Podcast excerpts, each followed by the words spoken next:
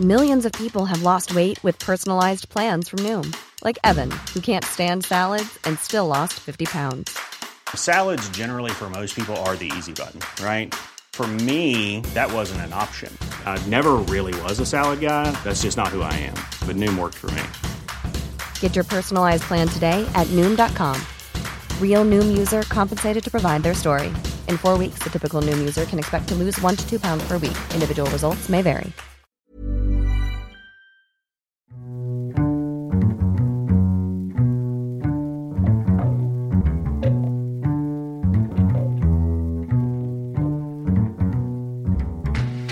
Il peut arriver dans la vie d'un homme ou d'une femme de naître plusieurs fois.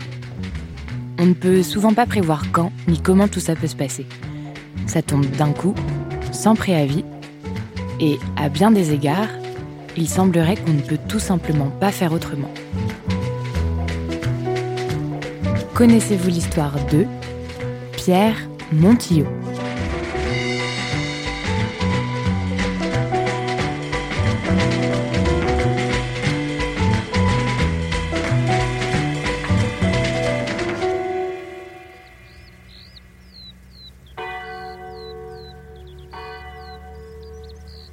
Bienvenue en Isère. C'est là que Pierre Montillot est né et qu'il a grandi.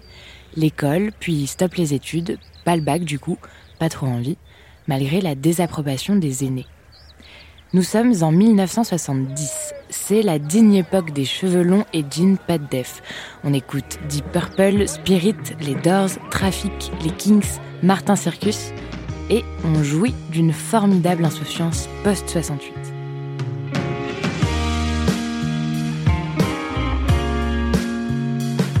On parle de drogue sans trop savoir ce que c'est, on danse, on chante, on rit, sous les yeux des parents complètement largués.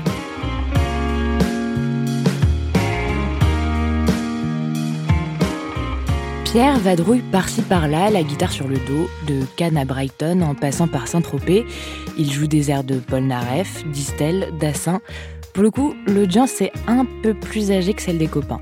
Mais il revient toujours à son Bourgoin natal, une pas si petite ville que ça, entre Grenoble et Lyon, là où ses parents habitent.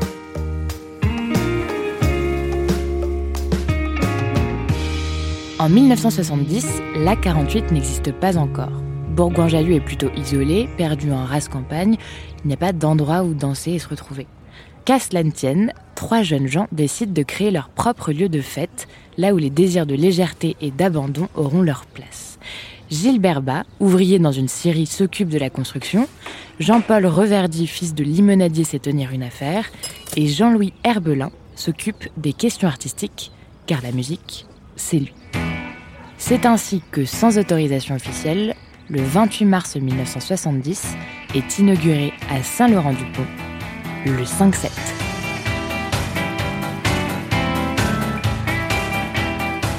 Le 5-7, c'est un dancing pop et branché, et l'un des plus beaux et des plus grands de la région. Un lieu de vie moderne qui vient bousculer le calme, un peu trop calme isérois. Là où les jeunes sont heureux de se retrouver et se sentent libres.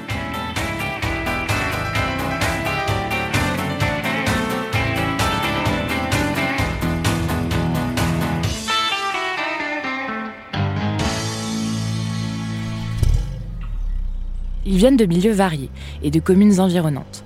Grenoble, Saint-Quentin-sur-Isère, Chambéry, Voiron ou encore Bourgoin-Jallieu, où habite Pierre et sa famille. À cette époque, on commence les soirées en boîte à partir de 20h et on repart vers 2h. En voiture ou bien pour les sans permis, en autocar, mise à disposition gratuitement, ce qui permet de faire la jonction facilement entre les différentes communes, villes ou villages. Ouais, la fête est sacrément bien organisée. Quand on arrive, l'établissement ressemble à un grand hangar. On entre au 5-7 comme on entre à l'usine. La seule façon de pénétrer le club, c'est de passer le grand tourniquet métallique, histoire d'éviter que celles et ceux qui sont là ramènent leurs amis sans qu'ils aient payé. Une fois la porte tournante passée, des projections aux couleurs vives défilent sur les murs. L'atmosphère est psychédélique.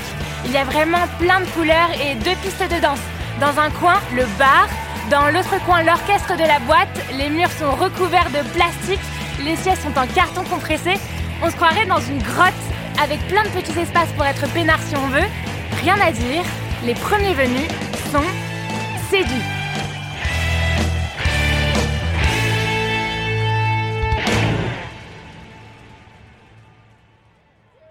Pierre s'y rend tous les week-ends, au 5-7, en voiture, avec les potes. Il y avait passé tout son été. Et la veille de la Toussaint, c'est samedi. Je vais au 5-7 ce soir si tu veux venir. Oui, dit Marie-Jo. Marie-Jo, c'est la fiancée de Pierre. Son premier amour, sa toute première relation. Ils partent vers 20h, place d'armes, et arrivent avec les copains. Tout le monde se connaît ici. Celles et ceux qui sont là, c'est un peu comme la famille.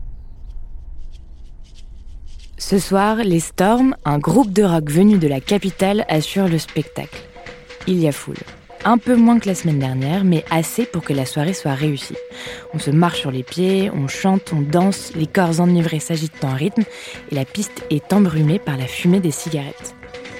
Vers 1h du matin, près de 200 personnes dansent encore. Il fait chaud et Marie-Jo a soif. Pierre va chercher un cocktail, mais la queue est trop longue à l'intérieur. Alors il décide d'aller au bar de la crêperie qui touche la boîte et qu'il connaît bien. Sauf qu'il ne reverra jamais Marie-Jo. Et pour cause, le retour au 5-7 est impensable, impossible.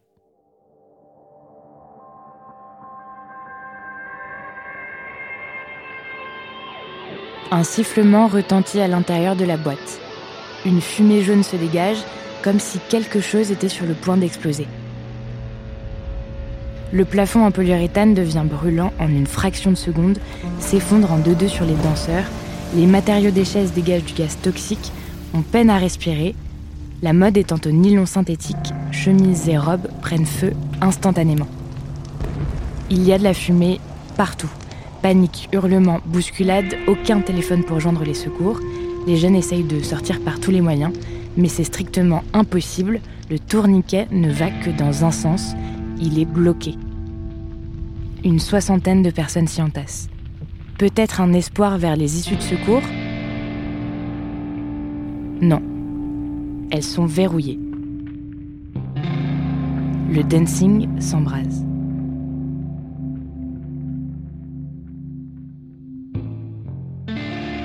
Les rares jeunes, quand ils y arrivent, sortent en feu.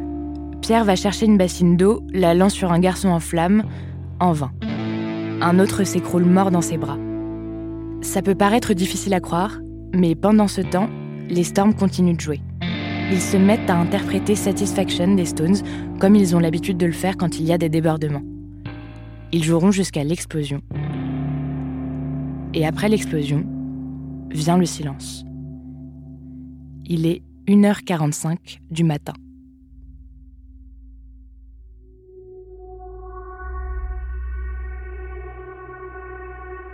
Les pompiers viennent d'arriver. Ils sont vite dépassés par l'ampleur du désastre. Ils ne peuvent plus rien faire. L'incendie a déjà tout emporté et les flammes, n'ayant plus rien à brûler, s'éteignent d'elles-mêmes. Restent les murs, le squelette du piano, quelques débris, des objets et des corps inertes. Pierre reste longtemps sur place, puis il rentre chez lui.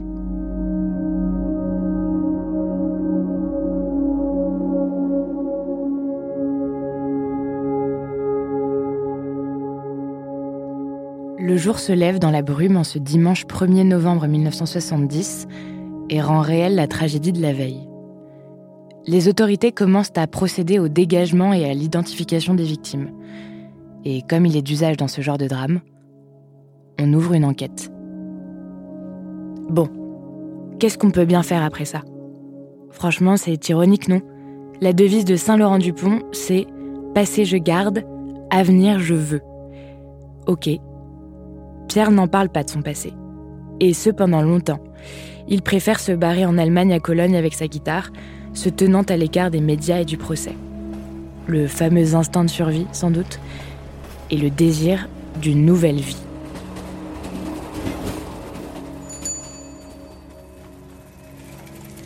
En France, le traumatisme est palpable. La presse s'en empare et titre en gras police taille 46 des balles maudites, balles tragiques Ou encore, la mort a fermé le bal, tandis que les enquêteurs poursuivent leur travail. Était-ce un attentat? Était-ce un accident criminel? Était-ce un mégot mal éteint? Rien de tout ça, à part une série de négligences qui, mises bout à bout, peuvent à peu près tout expliquer. C'est en tout cas ce que la justice conclut, relevant 68 infractions. Tous les métiers sont appelés à la barre, de l'installateur du chauffage au fournisseur de polyuréthane, ce fameux plastique inflammable, en passant par le maire de Saint-Laurent-du-Pont. Les chefs d'inculpation, homicides et blessures involontaires, pour avoir manqué au règlement, construit sans aucun permis, pas entretenu le lieu, pas surveillé la chaudière, bloqué les issues de secours, utiliser des matériaux dangereux inflammables, entre autres. Ce drame de Saint-Laurent-du-Pont a eu d'autres prolongements. Française, Français, le général de Gaulle est mort. La France est veuve. Huit jours après la tragédie, le général de Gaulle meurt à Colombey les deux églises. L'affaire du 5-7 a tant remué la population que le journal satirique Harakiri choisit de titrer son numéro Balle tragique à Colombey, un mort. Il est censuré dès le lendemain et pour revenir en kiosque, le magazine change de nom et s'appellera désormais Charlie Hebdo, en référence au prénom du général et au personnage de bande dessinée Charlie Brown. L'hebdo Harakiri est mort, lisez Charlie Hebdo, le journal qui profite du malheur des autres.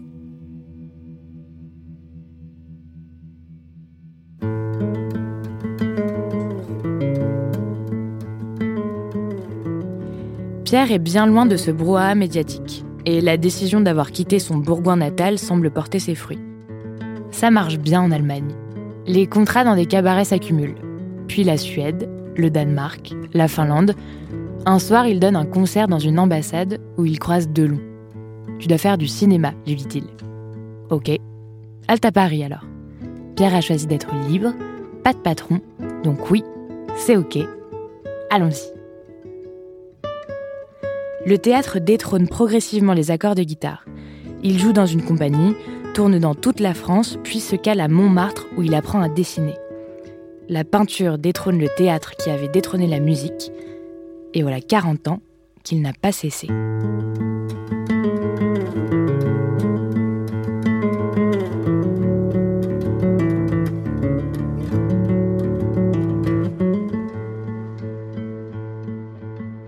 Aujourd'hui, 49 années ont passé depuis l'incendie de Saint-Laurent-du-Pont.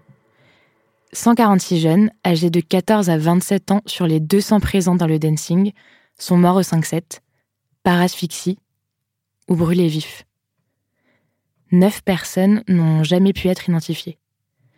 Sur les lieux, il y a un mémorial avec les noms de tous les défuntes et défunts, ainsi que le tourniquet embouti qui résume à lui seul le désespoir et le chaos de cette nuit. Beaucoup de choses ont découlé de cette histoire. Du point de vue judiciaire, tout d'abord.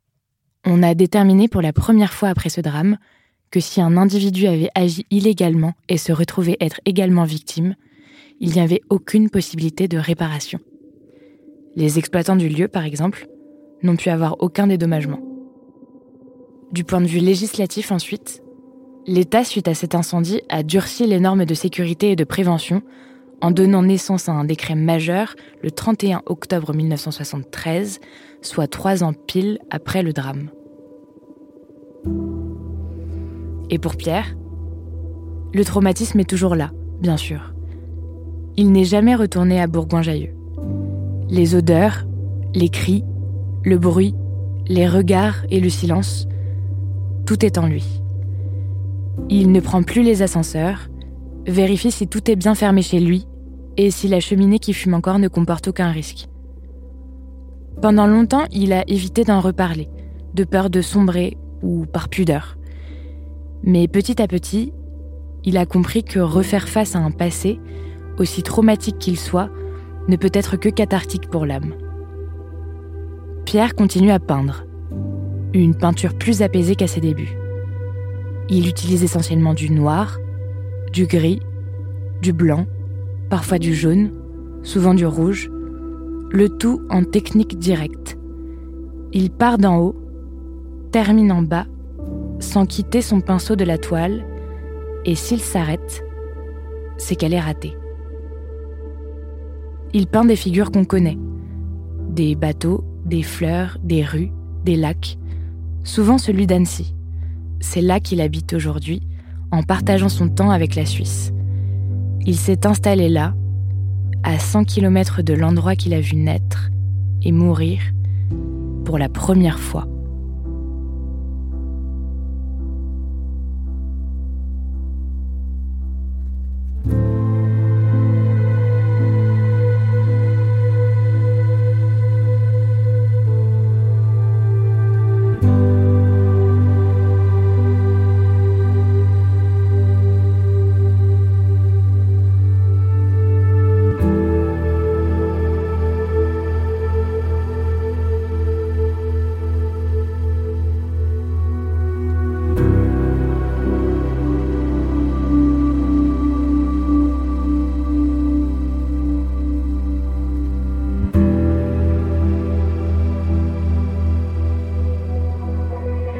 Héros de cette histoire, Pierre Montillot.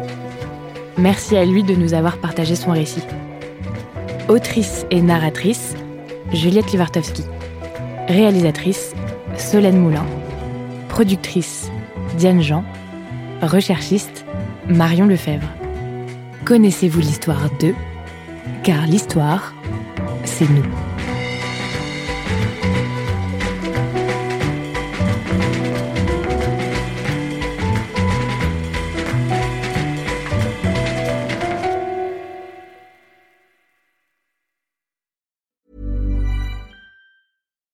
Fact a crocodile can't stick out its tongue. Also, you can get health insurance for a month or just under a year in some states. United Healthcare short term insurance plans, underwritten by Golden Rule Insurance Company, offer flexible, budget friendly coverage for you. Learn more at uh1.com.